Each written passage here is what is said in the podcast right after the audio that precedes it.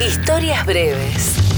Leyendas, mitos, mentiras y verdades del rock de acá, de allá y de todas partes.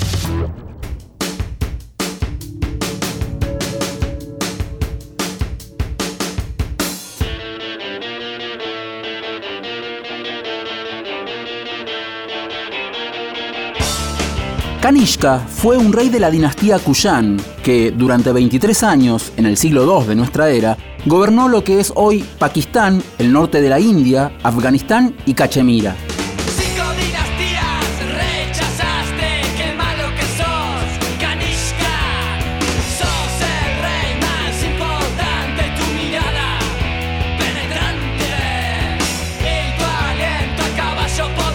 La historia lo recuerda como un rey tolerante y respetuoso de los pueblos vecinos.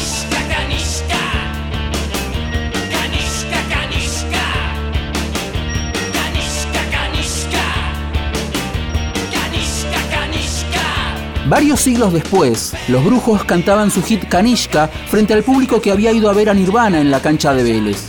Aquel 30 de octubre de 1992, Kurt Cobain salió al escenario enojado por el pésimo trato que el público argentino le había dado a las integrantes de Calamity Jane, la otra banda soporte de aquel recital.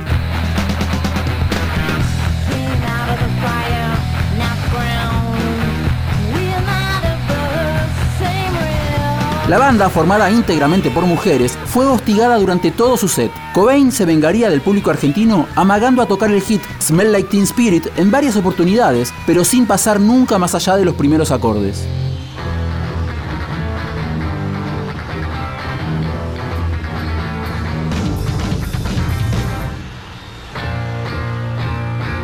Un rato antes, los brujos se habían acercado al camarín de Nirvana. Allí vieron que Dave Grohl tenía una copia del disco Fin de Semana Salvaje que incluye la canción Kanishka. Así lo recuerda Fabio Rey, guitarrista de los brujos. Dave Grohl fue al programa Heavy Rock and Pop con el ruso Berea. Eh, en un momento pide escuchar la banda que iba a tocar Argentina, la banda telonera, los grupos le ponen Kanishka.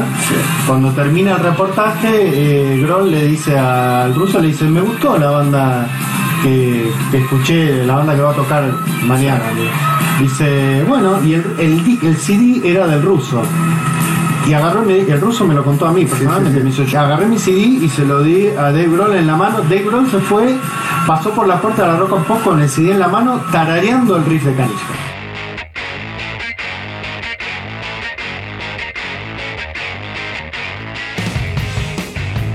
Al año siguiente, en septiembre de 1993, Nirvana publicaba Inútero, un disco de sonido áspero con el que intentaban sacarse de encima el incómodo éxito generado por Nevermind, su disco anterior.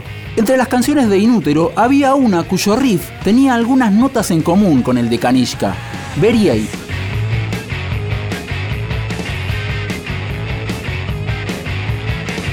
La idea de Nirvana copiando un riff de los brujos fue un rumor muy divulgado entre los fans argentinos, pero desde el entorno de la banda de Seattle nunca hubo comentarios. Hasta septiembre de 2023, cuando Michael Azerrad, biógrafo de Nirvana, comentó en una entrevista que es una banda llamada Los Brujos, que abrieron para Nirvana un show grande en un estadio en Argentina en 1993. Y que tenían un hit con la canción Kanishka. Si escuchas Kanishka y después escuchas Very creo que notarás el parecido.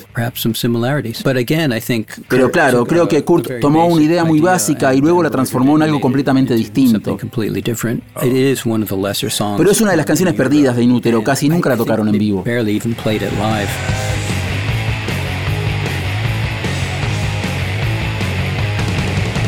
Pero volvamos a los 90, a los brujos y a Kanishka.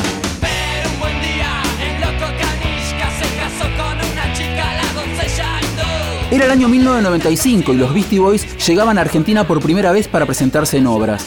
La banda invitada era Los Brujos, que recién había editado su tercer disco, Guerra de Nervios. Cuando los Brujos salieron al escenario de obras, lo hicieron con su más grande hit, Kanishka. Los seis músicos ocultaban sus rostros con máscaras, algo habitual en sus shows, siempre con una puesta en escena muy ligada a la estética del cine fantástico y de ciencia ficción clase B.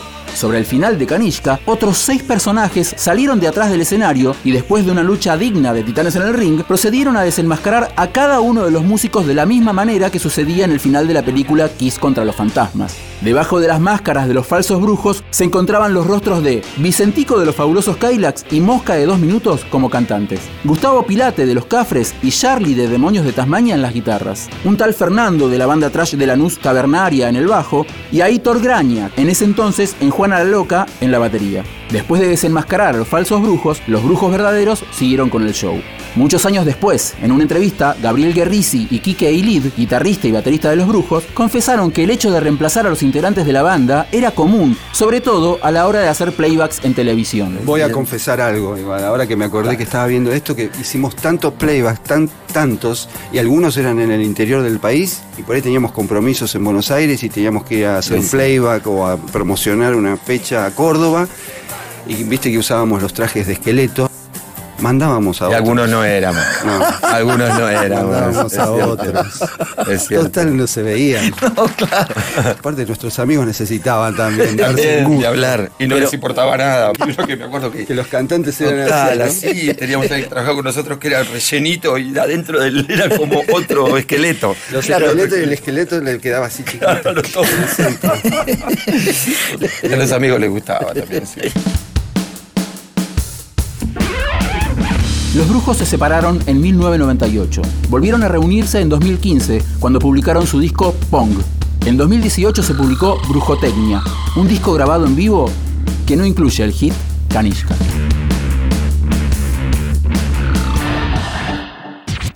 Historias breves. Texto e informe Leo Acevedo. Edición Ignacio Guglielmi. Una producción del área de medios digitales de Radio Nacional.